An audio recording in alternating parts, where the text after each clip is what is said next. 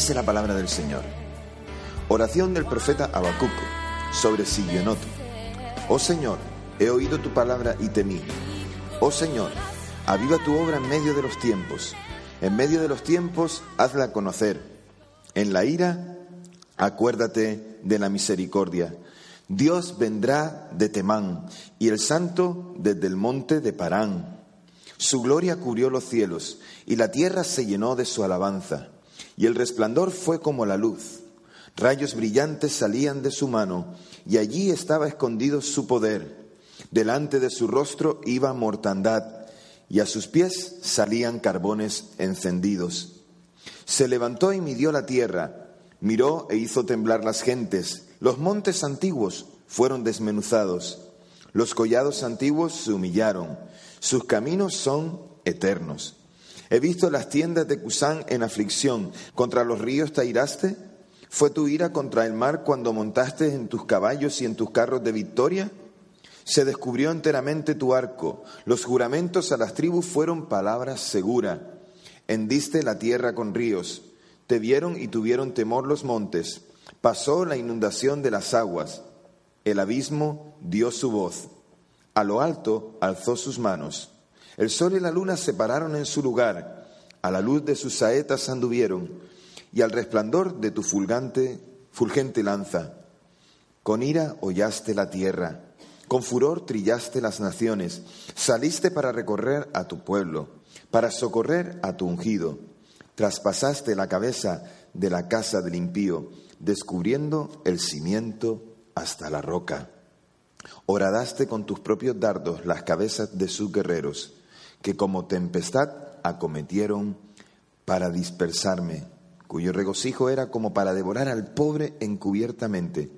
Caminaste en el mar con tus caballos, sobre la mole de las grandes aguas. Oí y se conmovieron mis entrañas, a la voz temblaron mis labios Pudrición entró en mis huesos y dentro de mí me estremecí. Si bien estaré quieto en el día de la angustia, cuando suba al pueblo el que lo invadirá con sus tropas, aunque la higuera no florezca, ni en las vides haya fruto, aunque falte el producto del olivo y los labrados no den mantenimiento, y las ovejas sean quitadas de la majada y no haya vacas en los corrales. Con todo, yo me alegraré en el Señor y me gozaré en el Dios de mi salvación. El Señor es mi fortaleza, el cual hace mis pies como de ciervas y en mis alturas me hace andar. Al jefe de los cantores sobre mis instrumentos de cuerda. Oramos. Señor, gracias porque estás aquí en medio de nosotros. Gracias porque vienes al encuentro de tu pueblo y tu pueblo, Señor, respondiendo a tu llamada, Señor, a ese sonido de trompeta con el que nos llamas, a, convocando a todo el pueblo, Señor, a reunirnos en tu nombre y a adorarte a ti y a reconocerte a ti como Señor y Salvador de nuestras vidas, el único, el que eres, el que eras y serás. Señor, queremos en, este, en esta tarde que tú nos, nos hables, que tú, Señor, te muestres a nuestras vidas que nos digas, Señor, qué quieres de, nuestra, de, nosotros, Señor. Que por favor, oh Dios, nos hables a nuestro corazón con el fin de, de conseguir eh, eh, eh, fortaleza, confort, sentir también consuelo, Señor. Y en este tiempo también contemplar la grandeza con la que tú, Señor, te manifiestas en todos los tiempos. Y también lo harás hoy en medio de nosotros porque Señor, tú no fallas, tú eres siempre el mismo ayer, hoy, por los siglos. A ti sea la honra y la gloria en el nombre de Jesús. Amén y amén. Me gustaría que hoy aprendiéramos a disfrutar de la obra que Dios está completando a nuestro favor, a favor de ti y a favor de mí. Dios está haciendo una obra que tal vez nosotros no podemos ver con nuestros ojos, pero que nuestras vidas disfrutarán. Me encantaría que cada uno de nosotros renováramos nuestras fuerzas, cantando al Señor con gozo. Y esto es lo que nos trae hoy la meditación en la palabra, un cántico.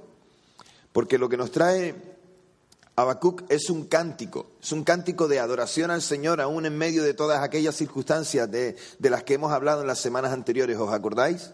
Hemos hablado de que, de que tengo que aprender a vivir por, la fe cuando estoy en apuros, pero también esperando hasta que Él intervenga, ¿verdad? Habacuc pide eh, al Señor que Él socorra a su pueblo.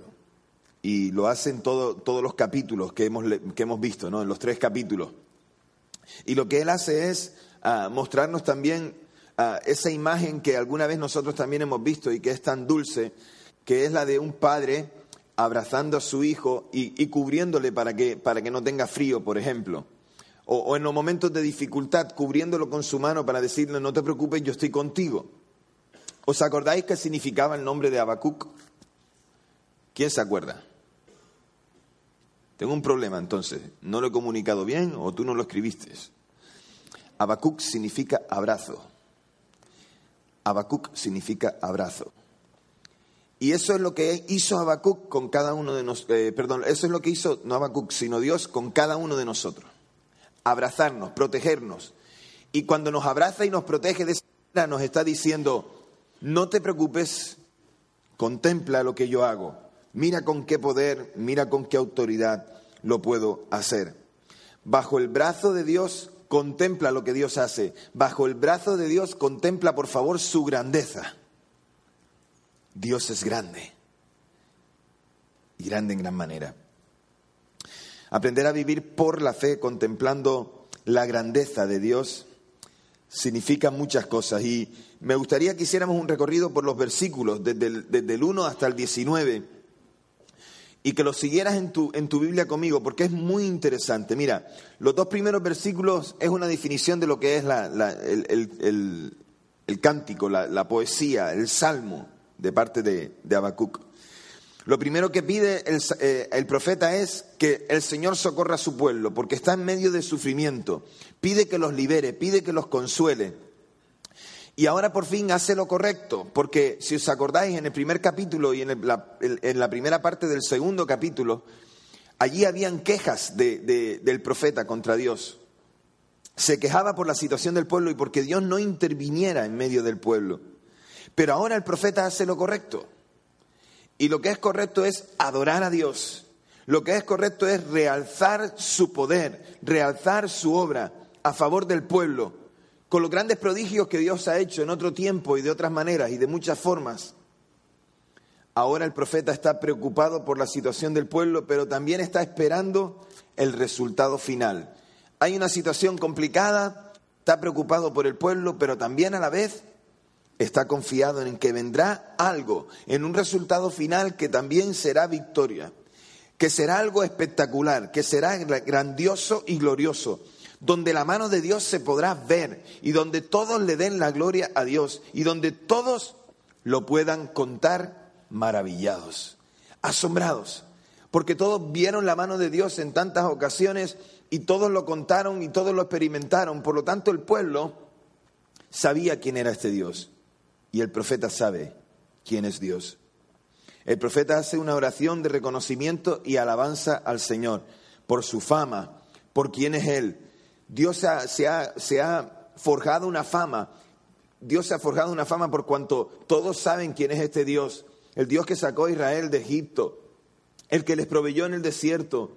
Saben quién es este Dios, quien ha cuidado de ellos. Todos saben quién es este Dios tan maravilloso. Así que él le pide otra vez a Dios que haga ver su poder. Versículos 1 y especialmente el 2. Señor, haz otra vez que se vea tu poder. Y le pide que libere a su pueblo, mostrando que, que Él no ha cambiado, que Dios sigue siendo el mismo, que tal vez está quieto, pero en realidad no, sino que está consintiendo que los enemigos del pueblo de Israel vengan y los derroten, para que el pueblo, ¿verdad?, pueda volver al Señor y a la vez también como consecuencia de haberse alejado de Dios. Este salmo de Habacuc es una oración personal e íntima. Él está expresando lo que hay en su corazón, pero a la vez también está preparado para que otros podamos hacer esa misma oración. Y es decir, tú y yo, hermano, tenemos que coger esa oración y hacerla nuestra. También nosotros estamos pasando por esas circunstancias en las que estamos en dificultad, en las que estamos preocupados por algo, pero necesitamos también clamar al Señor, pero también adorarle a Él por lo que Él hace. Si te fijas bien, esas pausas, esos, esos selah que aparecen ahí, esas son pausas musicales, esos silencios, ¿verdad? Que también los tenemos en los salmos en tantas ocasiones. Y Él está preparado para que esté donde está. Es decir, el salmo está preparado para la intimidad de Habacuc, pero también está preparado para que nosotros lo podamos cantar, para que lo podamos hacer nuestro, para que el pueblo lo haga suyo. Y lo que Él quiere es que eso suceda, que haya una verdadera adoración. Ese sigionot expresa una actitud de extravío, de pérdida. Ese sigionot que nos dice en el versículo 1 expresa también o nos da a entender acerca de ese hombre que está, está borracho, embriagado y que no puede caminar. Y que cuando va caminando por la calle lo que hace son heces. ¿Sí? ¿Han visto alguna vez alguna persona que está muy, muy borracha y que no puede caminar y que va haciendo eso? ¿Lo han visto? ¿Lo han comprobado? No. estaban atentos, estaban atentos. Denota una fuerte presión. El profeta está bajo una presión intensa. Él en realidad está en esa situación de, no sé si estoy perdido, no sé si estoy, no sé si estoy borracho, pero, pero a la vez también hay seguridad en lo que está expresando porque hay una exaltación en él. Habacuc está preocupado, pero a la vez también está muy contento, está gozoso porque sabe que lo que viene es bueno. Habacuc sabe que lo que Dios puede, sabe lo que Dios puede hacer y también siente temor, porque sabe lo que Dios puede hacer, sabe quién es Dios, sabe cuál es su poder. Habacuc le está pidiendo a Dios en ese versículo 2 castigo para el enemigo, pero también le está pidiendo compasión para el pueblo. Porque el pueblo necesita volverse al Señor. Y si te fijas en esa sucesión de versículos, vamos a ver algo que es interesante. Cuando dije contemplando la grandeza de Dios, lo que hace Habacuc a partir del versículo 3 hasta el versículo 15 es recordarle al pueblo lo que Dios ya ha hecho en su grandeza. Lo primero que le recuerdan los versículos 3 y 4 es el majestuoso despliegue de Dios en el Sinaí, en el desierto, a donde los llevó el Señor al sacarlos de Egipto. Y al decir que Dios viene desde Temán y desde Parán, hace una alusión a esa salida de Egipto, de cuando el pueblo salió de allí, saliendo de esclavitud a la tierra prometida, a algo mejor. Y también hace alusión al lugar donde le entregó la ley y eso es algo importante para el pueblo de Israel, porque la ley es importante para el pueblo por cuanto era la manera en la que se podían relacionar con Dios y también en la que se relacionaban unos con otros. Así que aquellas tormentas a las que se refieren hacen alusión también en el versículo 4 a la manera en la que Dios hacía oír su voz se, expresaba Dios en medio de la tormenta, por rayos, por truenos, de muchas maneras, y se hacía ver además en aquellas teofanías, en aquella manera de, de manifestarse a los hombres y especialmente a Moisés, pero también al pueblo en el desierto. El versículo 5 es otra muestra también de recordar lo que Dios había hecho antes de salir de Egipto. Las plagas, la mortandad, les recuerda las plagas en Egipto hasta diez, con la última la de los primogénitos que provocó mortandad entre los, eh, los, hijos eh, primeros de cada familia en Egipto, pero que a los hijos de Israel no, fueron tocados por cuanto los dinteles de las puertas habían sido manchados con sangre del cordero que habían sacrificado. Señal de que el ángel pasaría por aquellas casas y ninguno de ellos sería tocado. Y les recuerda todo esto, pero también les recuerda que los carbones encendidos con los cuales también Dios les recuerda cómo cómo purificó al pueblo y cómo nos puede purificar a nosotros. Los versículos 6 al 10 nos muestra cómo era la conquista de Canaán y esto un poco, un poco después y de qué manera. Muestra la eternidad de Dios obrando donde el hombre se humilla. El hombre se humilla y Dios lo enaltece, lo levanta. Y Dios es el que obra en ese momento, en ese tiempo. Y podemos ver a los enemigos de Dios temblando sufriendo su poder y nos muestra dos episodios en la escritura, uno el de Cusán y otro el de Madián. Búscalo en tu Biblia en casa para que sepas lo que es, porque no, no me quiero parar en estos detalles, si me lo permite, pero está recordando episodios donde Dios obró a favor del pueblo. Esa salida alude de, una manera desordenada, pero alude a cosas que el pueblo reconoce, porque alude, por ejemplo, a, cruzar al Mar Rojo, también el Jordán, en la entrada a la tierra prometida, cuando ya conquista Canaán. Josué a la cabeza está en medio de eso. Y en medio de todo no solamente es Dios obrando, sino que Dios usa todo lo que está a su alrededor. Usa la creación que se unen a Dios y a sus planes para poder cumplir lo que Dios tiene establecido. Y Dios dice que su palabra se cumple. Y la esperanza viene con abundancia. Y la esperanza que tuvo el pueblo cuando vio la tierra prometida por fin después de 40 años en el desierto fue gozo para el pueblo y alegría para el pueblo. Y al contemplarlo los pueblos, lo que Dios había hecho con los demás pueblos y con las demás naciones, estos tenían temor y conocieron verdaderamente quién era el Señor. Y conocieron verdaderamente quién era, quién era Dios y quién actuaba a favor de su pueblo. Es impresionante lo que está haciendo Habacuc con el pueblo, aún en medio de la situación y delante de Dios como una oración. Es exaltar, contemplar su grandeza, reconocer la grandeza de Dios en medio de las circunstancias complicadas o adversas que Dios está controlando. Así que, incluso en el versículo 11, Habacuc menciona un episodio interesante en la escritura, por eso de que la creación se une a Dios. En la oración de Josué por Gabaón, cuando le dice al sol y a la luna detente, y allí Josué derrota a los amorreos. Josué vence en Gabaón Dios interviene a favor del pueblo. Las flechas y las lanzas de las que habla el versículo 11 son los rayos y los relámpagos en la tempestad, pero también que hace parar el sol y la luna en la derrota de aquellos hombres. Más del versículo 12 al 15, en ese salmo, todas las victorias logradas por Dios para su pueblo. Y aquí hay un cambio de imagen en el versículo 12. Si lo uniéramos al versículo 2, aquí hay un cambio de imagen por cuanto habla de aplastar, de derrotar al enemigo. Habla y sigue avanzando hasta el versículo 15, del 12 al 15, hablando de, un ungido. Y aquí no se, no se refiere al Mesías, sino que se refiere a Israel, su pueblo, a su ungido, a quien había escogido, a la niña de sus ojos, a Israel. Y cuando dice de la derrota habla de la cabeza, que habla del rey enemigo, pero también de toda su dinastía y de todos aquellos que son impíos, que son los opresores de Israel. Dios le dará su recompensa por su maldad. Y le dice que sacará todo de ellos. Avanzará, caminará hasta los cimientos. Y caminar hasta los cimientos, quitando todo lo que está alrededor, significa que está trayendo una derrota total y también que esa derrota traerá vergüenza a los que fueron derrotados y que habrán testigos que lo verán, que oirán de lo sucedido y sabrán otra vez quién es Dios. Lo que está haciendo Habacuc es un cántico de gozo por contemplar la grandeza de Dios en todos los momentos en los que Dios intervino para el pueblo. Abacú se identifica como parte del pueblo que también sufre por lo vivido. Él también es parte de eso. No solamente el pueblo, y él no es ajeno a eso.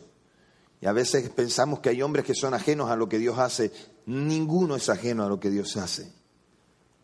El desastre es público, pero también privado, por cuanto todos lo pueden ver, pero también cada uno lo sufrirá en sus carnes, en lo privado, allí donde, donde el fuerte llevará al débil al desastre. El recuerdo es que Dios consiguió la victoria para ellos en muchas ocasiones.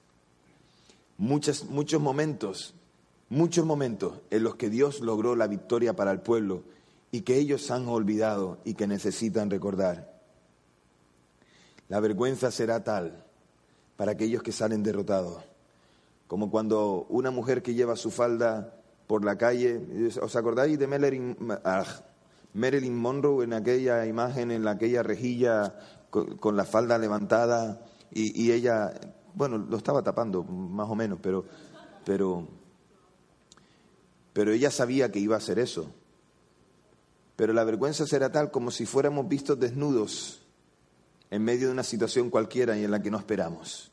La vergüenza de aquella derrota será tal que es como si nuestra intimidad fuera puesta en público. Y aquella gente sentiría aquella derrota porque Dios no permitiría que el pecado y el mal se cebara con su pueblo. Y entonces es aquí, en el versículo 16, que lo podemos unir al versículo 2. Os dije que el 12 no, es el 16. El versículo 16 lo podemos unir al versículo 2 y olvidar el resto porque entonces vemos lo que el, profeta quería, pero sin olvidar el resto, por supuesto, podemos ver en estos versículos del 16 al 19 la más bella exhibición del poder de Dios, contemplar nuevamente su grandeza. El bravido de las olas, la intensidad de la tormenta. Hay una inquietud en Habacuc Así como en la naturaleza, Habacuc se siente que, su, su, cuerpo se estremece, que su vida se estremece. Así como la naturaleza también se estremece por ver el poder de Dios. Y Habacuc está en esa situación de, de, de tensión consigo mismo. Él habla de que sus labios tiemblan delante de Dios. Dice que sus huesos se pudren como si fuera eh, eh, algo que, trae mal, que, trae malicia que trae, que trae pudredumbre, que hay pudrición en ello. Dice, hasta tal punto de esa pudrición que para que podamos entenderlo es como cuando tenemos una caries en una de las muelas. No sé si lo saben, pero las muelas, nuestros dientes son huesos. Y cuando entra la caries hay que sacarla porque entonces si no eso produce dolor y produce contaminación. Pues de esta manera es como se siente Habacuc, se siente pudrido por esa circunstancia. En realidad lo que le está pasando es que un escalofrío le está recorriendo todo el cuerpo, ¿verdad? Porque él está sintiendo lo que está sintiendo y en medio de toda esa situación él lo que quiere hacer es adorar al Señor. Sabe que todo no ha terminado, que todavía queda mucho, que queda tiempo, todavía están viviendo la opresión de sus enemigos pero hace alusión al día de la victoria del Señor o el día de la angustia, en que será un tiempo dificultoso para el pueblo, pero cuando Dios vendrá y traerá descanso a cada uno de ellos. Así que ahí está Habacuc, está hablándole al pueblo y él está sintiendo todo eso. Y aunque el enemigo sea derrotado, versículo 17, y las consecuencias alrededor sea de destrucción, aunque haya un paisaje desolado, aunque sea devastador a los ojos y en el corazón, aunque todo esté mal, hay una esperanza. Y la destrucción tocó tres símbolos para Israel en el versículo 17. Tres símbolos importantes de Israel. La higuera, la vid y el olivo. Tres símbolos importantes para la nación de Israel. Dice que aunque todo eso sea destruido, aunque la higuera no florezca, ni en las vides haya fruto, ni, ni haya tampoco, eh, dice el versículo, el, versículo 17, recordadme que se me ha ido, aunque falte el producto del olivo y los labrados no den mantenimiento. Todo eso era importante para Israel. Además, son cosas que Dios, eh, que el Señor Jesús después usó en la enseñanza. Todo eso dice, aunque todo eso sea devastado, aunque todo sea desolado, a pesar de todo eso, dice el profeta, se regocijará en el Señor. Y aunque todo se hunda, al profeta no le falta la confianza. Y aunque lo da todo por perdido, y aunque lo dé todo por perdido, lo hace con tal de que la gloria de Dios se manifieste para salvación al pueblo. Que la gloria de Dios se manifieste para salvación al pueblo. ¿Qué pueblo? El pueblo que se identifica con él. Israel volverá al Señor. Y entonces reconoce a Dios como símbolo de toda fuerza, de todo poder y de toda confianza. E Israel dice tiene que resistir hasta el día de la liberación. Aquellos pies de las siervas dicen ser que son más rectos y más ágiles, que son también más rígidas, y necesitan pies como de siervas para esa agilidad, lo cual denotará que vendrá un tiempo de frescura, un tiempo de alegría para el pueblo, un tiempo de gozo. ¿Y de dónde han obtenido su poder? El poder ha venido del Señor. Han sacado todas sus fuerzas del Señor y ellos saben que entonces cuando Dios se manifiesta, no hay oposición que se resista, que todos serán derrotados porque Dios traerá la victoria. ¿Y nosotros, iglesia? Porque hemos hablado de Israel, hemos hablado de Habacuc, pero ¿y nosotros hoy? Tú y yo, ¿qué será de nosotros?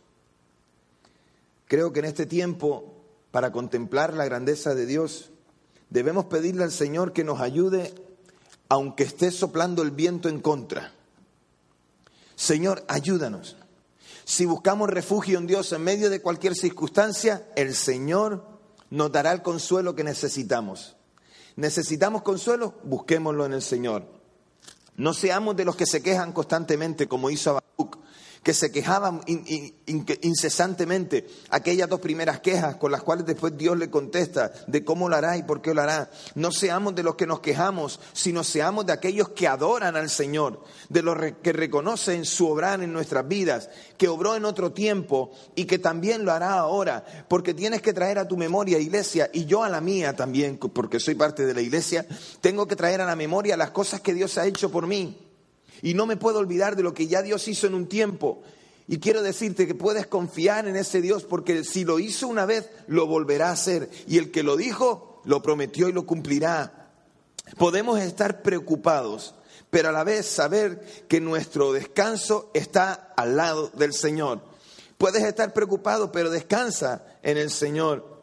La salvación será vista por todos los hombres en su segunda venida y allí será descubierta la vergüenza de muchos. Muchos serán descubiertos porque no confiaron en el Señor y estuvieron de parte de los enemigos. Dios sigue siendo tu libertador. Por tanto, entona hoy, entonemos hoy la canción de alabanza y de gozo al Señor, como la entonó Habacuc. Nosotros también podemos entonar esa alabanza, aunque todo esté desolado, confiemos en el Señor tengamos esperanza en Él. Muestra que la presión no te puede, que aunque haya presión del enemigo, que esa no te puede, que no dudarás ni por un instante de quién es el Señor y de lo que puede hacer en ti. No dudemos, iglesia, no dudemos, creamos al Señor. Él puede hacer grandes cosas. Así que lo que está por llegar de parte de nuestro Dios, es mucho mejor que lo que has visto hasta ahora. ¿Has visto la mano de Dios? ¿Has comprobado su mano? ¿Le has experimentado? Déjame decirte que lo mejor de Dios todavía está por llegar. Así que disfrutemos pensando que Dios tiene grandes cosas para hacer en medio de nosotros. Así que Dios sigue teniendo compasión de su pueblo. Lo tuvo con Israel y lo tiene con nosotros. A pesar de nuestras debilidades, de nuestros fallos, de nuestros pecados, de nuestros errores, Dios sigue teniendo consuelo de nosotros, compasión de nosotros. Hay miles de peleas que Él ya venció. Y lo hizo por ti, por amor. Dios nos está hablando de diversas maneras, de diversas formas, y solo lo que tenemos que hacer es estar atentos, atentos para cuando nos habla. Le hablaba al pueblo de Israel en el desierto por medio de, de truenos, de rayos, de tempestades. Se revelaba al pueblo y el pueblo podía verle y podía oírle. Hermanos, Dios está hablando en este tiempo también. Y la iglesia tiene que poner el oído, pongamos el oído a lo que Él quiere decir. Pero también sepamos que Dios tiene que purificar a su iglesia. Y eso significa que nos purificará a cada uno de nosotros, a su iglesia, antes del encuentro con Él. Y que Él se glorificará en el corazón de cada uno que se humilla delante de Él. Si yo me humillo delante de Él, Él nos exaltará.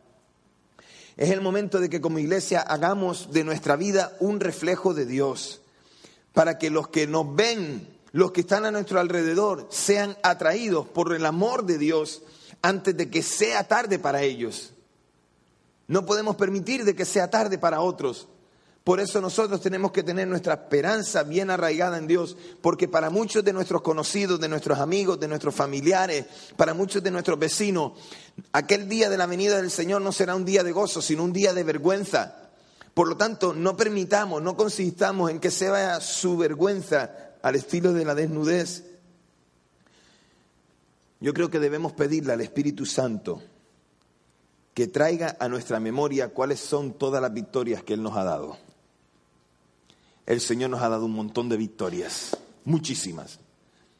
La primera de todos, su muerte en la cruz, vencer la muerte y después su resurrección En base a eso, piensa en todas las victorias que el Señor ha hecho para ti, en todo lo que Él ha vencido, en todo lo que Él se ha glorificado sobre tu vida, mostrándose a pesar de tu debilidad y de mi debilidad, Dios se glorifica en la vida del hombre.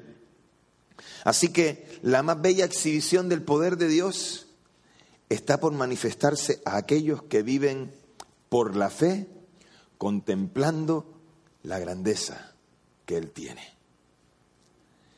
Dios es grande, contémplalo, regocíjate, disfruta de Dios.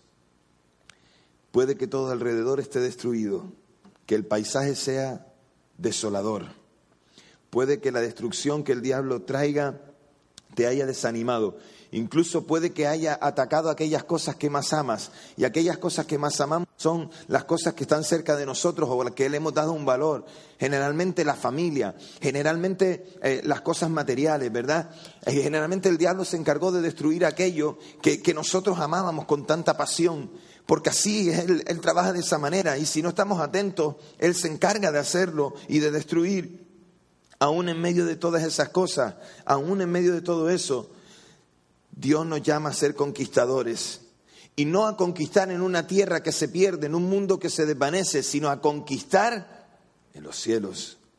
Puedes darlo todo por perdido y puedes darlo todo por perdido, con tal de que la gloria de Dios se manifieste. Así que atacará al enemigo todo aquello que tiene valor. Acuérdate, la higuera, la vid, el olivo, cosas importantes para Israel, la tierra, la tierra tenía tanto valor, tiene tanto valor para Israel hasta el día de hoy. Ya lo veis con la tierra como están, peleándose por la tierra. Pero el valor, el valor, el verdadero valor no está en lo terrenal, sino en los cielos.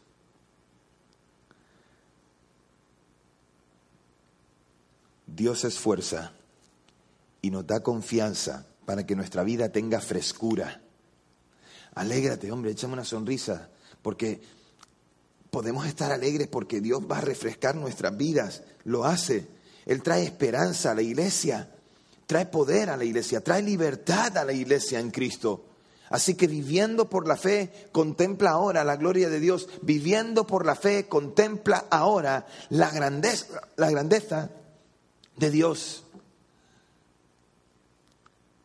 Hoy tenemos que entonar un canto, como Habacuc. Cantemos alabanza al Señor sobre las ruinas de alrededor. Imagínate que todo aquí estuviera destrozado. Imagínate que esto es como lo visteis al principio, los que lo visteis, visteis el terreno antes del edificio, ¿verdad? ¿Cómo lo visteis? Desolador, ¿no? Eh, hay que empezar a meter los tractores, hay que empezar. Imagínate que todo esto aquí está destruido. Aun cuando esté destruido, canta al Señor. Aun cuando esté todo desolado, gózate en el Señor, porque nuestro gozo es el Señor de nuestra eterna salvación. Gózate en el Señor, que las circunstancias no sean primero, sino el Señor. Gocémonos en medio de los mayores apuros. Cuando tengamos apuros, gocémonos en el Señor, porque Dios nunca llega tarde. Y aún en complicaciones, Él siempre llega a nuestras vidas como un bálsamo refrescante, alivio. ¿Te has quemado alguna vez en la playa? ¿Sí? Pues yo, aunque soy de playa y lo normal es que sepa, me he quemado muchas veces en la playa. Hasta que ya decidí que no, no habría más quemadura. Pero una vez me parecía un cangrejo de verdad. Un cangrejo. Mira, tan rojo como la camisa de Isabel, tan rojo como la camisa de Alfonso, tan rojo como la camisa de Teresa. Rojo, rojo, rojo. Eh, eh, para caminar iba así. Ya dormir había que dormir de pie porque es imposible estar. Cuando estás quemado es imposible, además, que nadie te toque. Además, parece que cuando estás quemado todo el mundo se empeña en darte un saludo bestial en la espalda. ¿Cómo estás? ¡Pa! Pues ahora mismo me estoy acordando de toda tu familia. Cuando, cuando estemos en esa situación, el Señor es un bálsamo refrescante, un bálsamo que refresca nuestras vidas Remontemos en medio de las dificultades, iglesia, vamos adelante. Contemplemos la grandeza de Dios. Quedémonos quietos a su abrigo mientras Él hace lo que tiene que hacer. Ya no hicimos nada para obtener la salvación, ya lo hizo Él. Y solamente ahora nos llama y nos dice, ven, mira, mira lo que he hecho por ti. He dado mi vida por ti, he entregado a mi hijo lo mejor que tenía, lo he entregado por amor a ti. Entonces, contemplando eso, ahora quedémonos al abrigo de Dios, bien agasajado a Él, cubierto por su, por su, por su mano, contemplando su grandeza y cómo Él hace todas las cosas. Traigamos esperanza a nuestras vidas. El temor se debe convertir en gozo, así como nos dice la Escritura, ¿verdad? Que Él cambió nuestro manto de luto por un manto de alegría.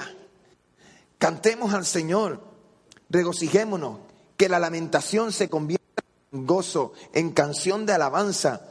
Y cuando venga la aflicción, cuando venga el momento difícil, oremos.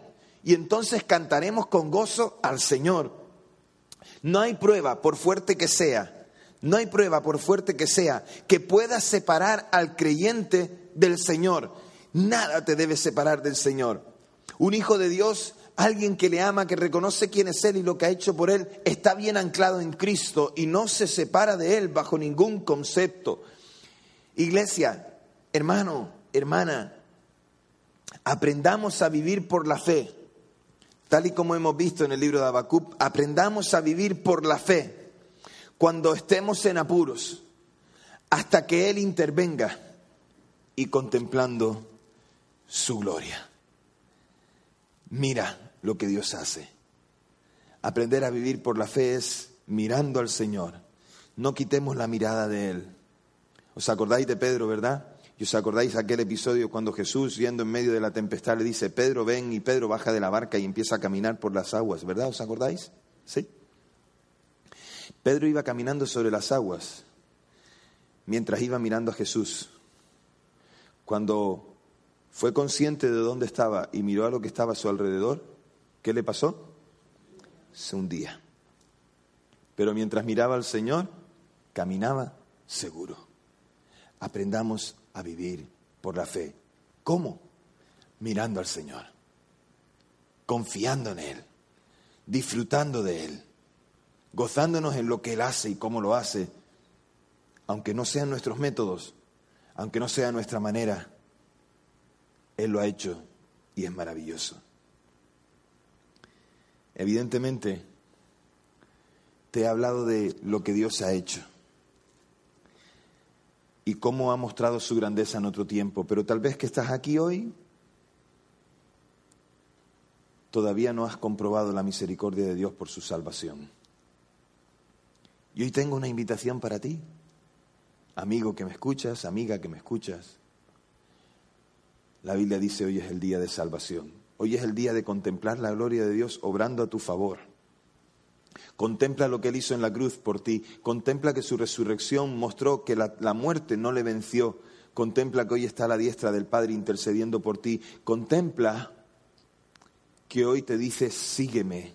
Contempla que te dice, déjalo todo por mí y verás cuán grandes cosas yo hago por ti en este tiempo. Querido amigo, amiga que hoy estás aquí, no te vayas de este lugar sin decirle a Jesús, entra en mi corazón. Y a ti, iglesia, a mí, como parte de la iglesia también, Contemplemos la grandeza de Dios en lo que hizo en otro tiempo, pero esperemos en lo que Él hará. No te olvides del Señor ni de lo que Él ha hecho por ti. Mira su fidelidad por ti. Y ahora nos toca a nosotros devolverle un poquito de esa fidelidad, queriendo pegarnos a Él y esperando en que aquellas ruinas no importan, que vale la pena sacrificarlo todo por causa de Él. Así que iglesia, hoy tengo una invitación para cada uno de nosotros. La invitación es, contemplemos otra vez su grandeza, lo que Él hizo y esperemos en lo que Él hará. Oremos al Señor. Señor, muchas gracias por lo que has hecho en el tiempo por nosotros, en la eternidad por nosotros. Y gracias por lo que harás. Gracias, Señor, también por las pruebas que vienen a nuestras vidas, porque en medio de esas pruebas tú también, Señor, te das a conocer. Porque en medio de esas pruebas también, Señor, nos muestras tu poder. Porque en medio de cada situación, en medio de cada circunstancia, nos enseñas a, verte a ti. No hay nada, Señor, que, que a ti te pueda detener. Y hoy necesitamos confianza para renovar, Señor, nuestra, nuestra fe en ti, viendo cómo tú actúas. Enséñanos, Señor. Te lo suplicamos en el nombre de Jesús. Amén.